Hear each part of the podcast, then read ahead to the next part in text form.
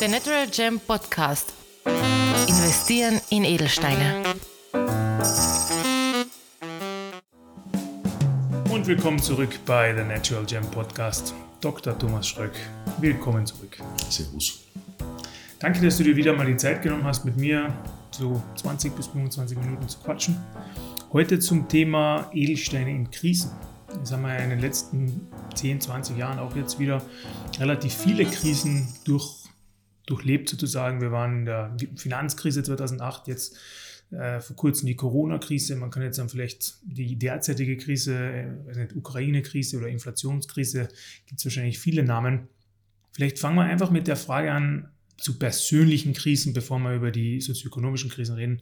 Wie können Edelsteine in persönlichen Krisen vielleicht sogar so als Fluchtwährung oder was auch immer äh, verwendet werden?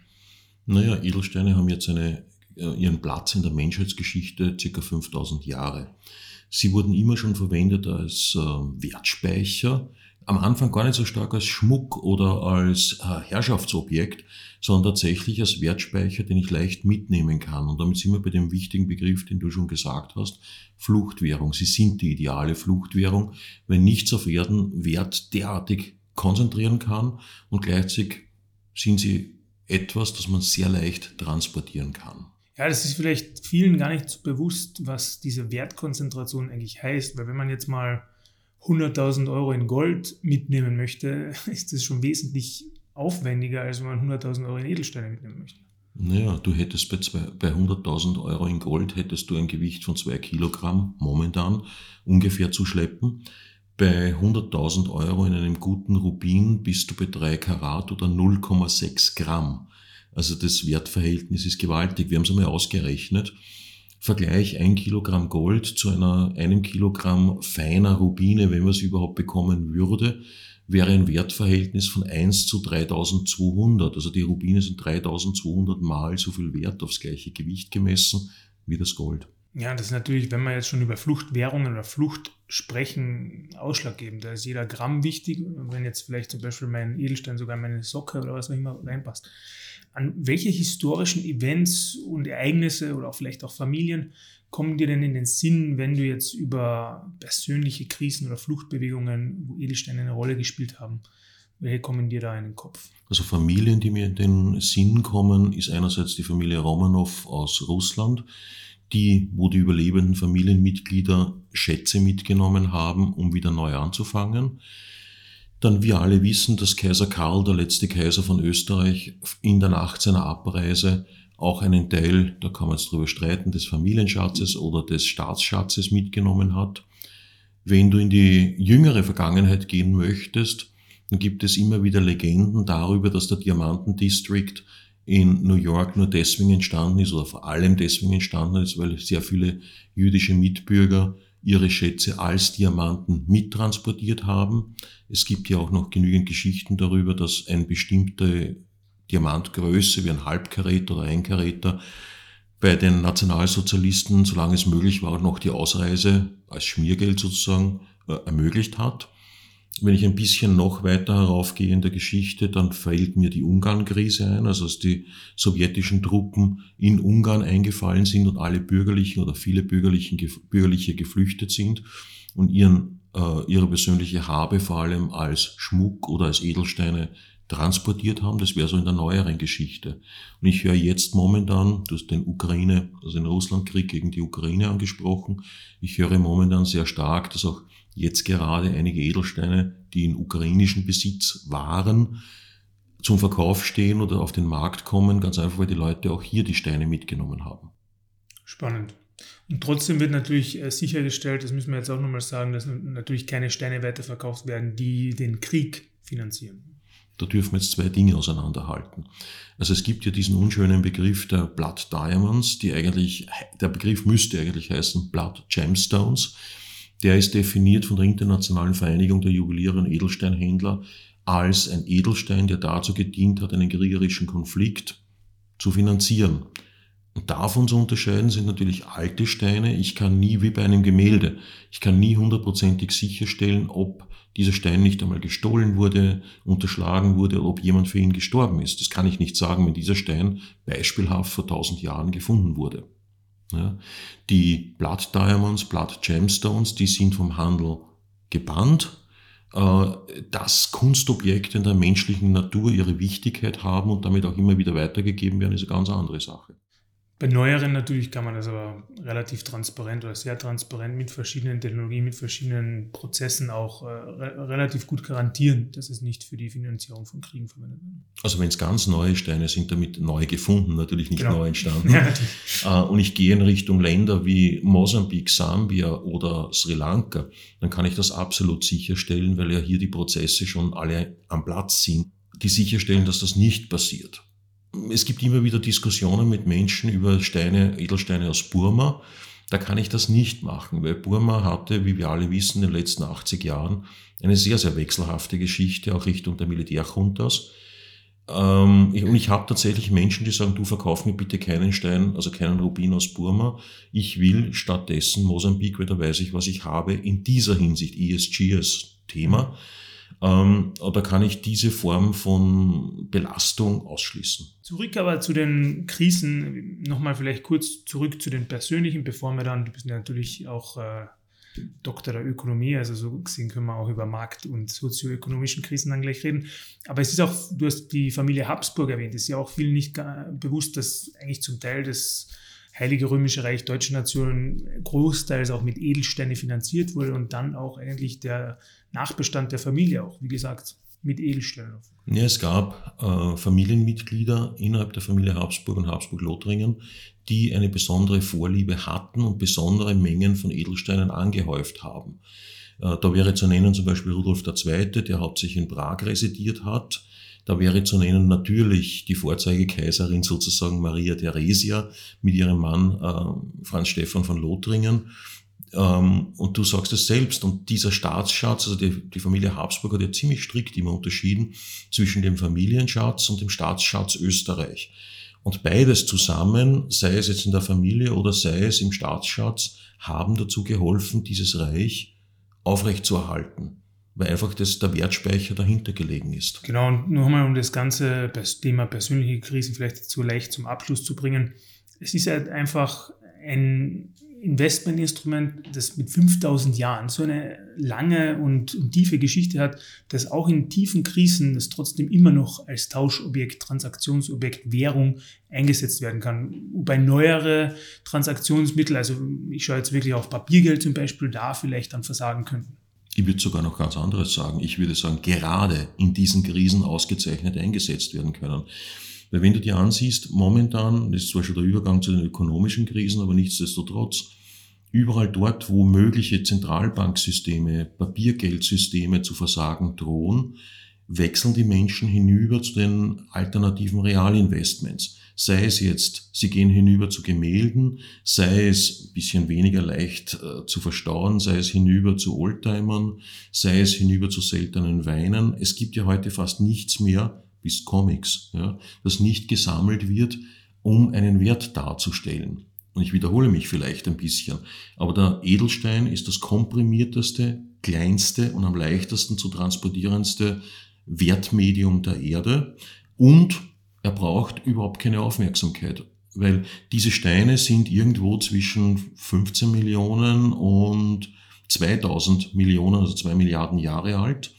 Die lagen schon in Kälte, in Wärme, ob die jetzt irgendwo auf einem Fensterbrett die nächsten 200 Jahre liegen, ob sie feucht werden, ob sie minus 60 Grad bekommen, ob sie plus 200 Grad bekommen, ist diesem Stein vollkommen egal. Ja, da hat man, wie, wie, du schon sagst, zu den alternativen Investments, ob es jetzt Comics oder ich habe letztens gelesen, sogar äh, Lego-Sets haben eine ziemlich hohe Wertsteigerung Oder Turnschuhe, Turnschuhe, genau, eh, Turnschuhe, ja, aber jetzt relativ viele Dokus.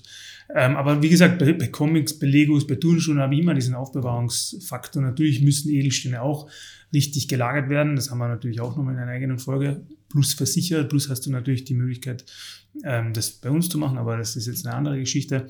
Aber jetzt diesen Schwenker zu Markt- und sozioökonomischen Krisen. Wir haben ja eigentlich Ich habe jetzt ein paar schon auch angesprochen. Wir haben in einer vorigen äh, Folge auch kurz über Corona und über die Finanzkrise gesprochen, aber jetzt vielleicht nochmal im Genauen. Wenn wir jetzt die einzelnen Krisen beleuchten, da haben wir bei jeder einzelnen eigentlich einen eigenen oder einen einzigartigen Hintergrund.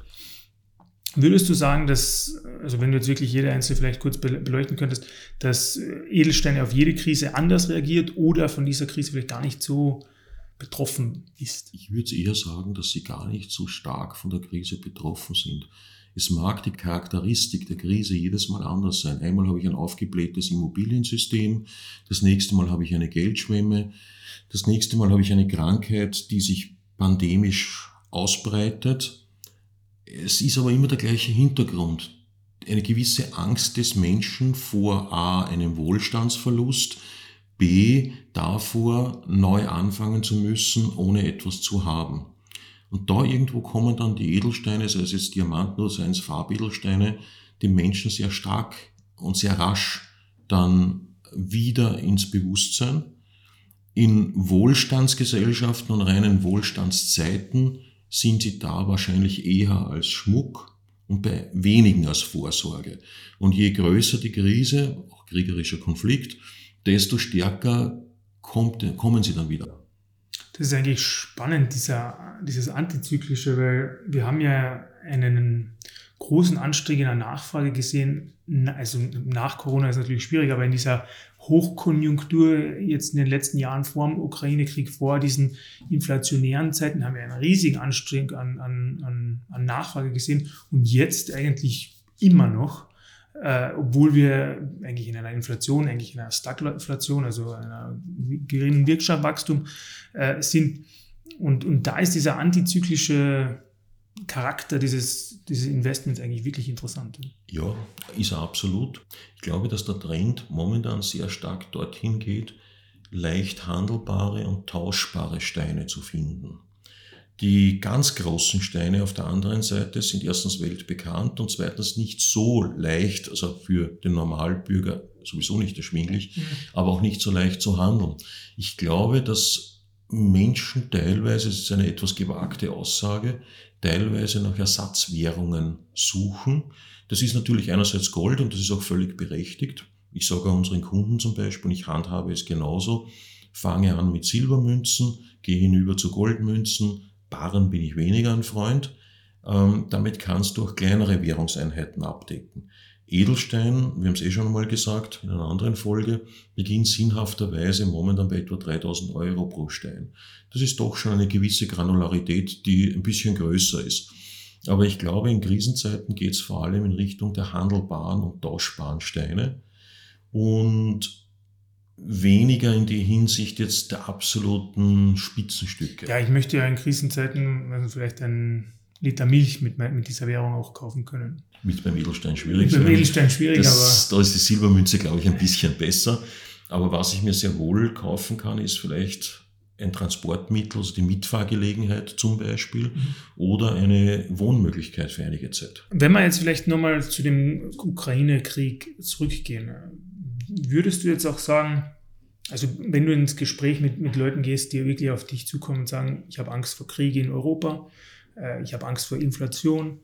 Äh, welche Beratung oder in welche Beratung gehst du mit solchen Menschen? Also ist das eine ähnliche Linie, die Inflation oder Angst vor Krieg äh, mit sich zieht oder hast du da zwei verschiedene Ansichten? Ich würde es vielleicht nochmal anders beginnen gleich einmal. Ich würde ja den Menschen auch fragen, wie viel sonstiges liquides Vermögen hat er. Wir sagen ja irgendwo zwischen 10 und 20 Prozent des liquiden Vermögens investiert in Edelsteine ist eine gute Idee. Also ich würde durchaus in einer Beratung mich einmal erkundigen, okay, wo und was ist, wo ist er noch investiert und was ist schon vorhanden. Das ist einmal Nummer eins. Nummer zwei, du hast völlig recht, ähm, wäre natürlich dann die Frage, willst du eher ein Tauschmedium finden, lieber Kunde? Zum Beispiel, du hast 30.000 Euro, möchtest du als Tauschmedium 10 mal 3.000 Euro in Edelsteinen. Oder geht es dir um bestmögliche Inflationsabsicherung, dann werde ich nicht unbedingt in 10 mal 3000 gehen, sondern möglicherweise in zwei Stück, einen Rubin zum Beispiel und einen Smaragd, zu je 15.000. Also diese Form der Beratung darf auf jeden Fall dabei sein. Ja, und vielleicht trotzdem noch abschließend, weil wir jetzt viel über Inflation und auch Gold gesprochen haben, ist ja auch trotzdem nochmal vielleicht hinzuzufügen, dass Gold viel, erstens einmal viel mehr korreliert auch mit der Inflation und vielleicht auch die, die, die Inflation nur knapp abdeckt, während eigentlich der Edelstein eine wirkliche Wertsteigerung über die Inflation hinaus auch darstellt. Plus es kommt noch etwas dazu. Beim Gold hast du auch das sogenannte Papiergold. Je nachdem, wie man es rechnet, ist Gold 200 Mal überzeichnet. Das heißt jetzt nicht, dass ich nicht äh, natürliches oder reales Gold kaufen soll, aber ich habe ja einen Negativhebel über das Papiergold auf mhm. das reale Gold. Ähm, das ist ein Aspekt, der mir bei Gold nicht besonders gut gefällt. Bei Edelstein hast du das nicht. Du hast du keine Papiere, keine ETFs, nichts, äh, das den realen Kurs eines Edelsteins beeinflussen kann. Also das kommt sicher auch noch als Punkt dazu. Außer natürlich, also da müssen wir vielleicht auch nochmal herausheben, den Unterschied zwischen den Rubinen und den Diamanten. Weil Diamanten ist ja relativ ja, in der Hand von drei. Erstens einmal ist in der Hand von drei großen Produzenten, wovon einer momentan ein bisschen natürlich ausgefallen ist, weil er in Russland sitzt. Aber ich habe beim Diamanten im Vergleich zum Farbedelstein noch eine Besonderheit. Der Großteil aller Diamanten geht in die Schmuckindustrie. Und Schmuckindustrie ist extrem korreliert natürlich mit der mhm. Wirtschaftsleistung, weil äh, geht die Wirtschaftsleistung nach unten, wo sparen die Menschen nicht beim Schmuck? Und das ist ja auch verständlich.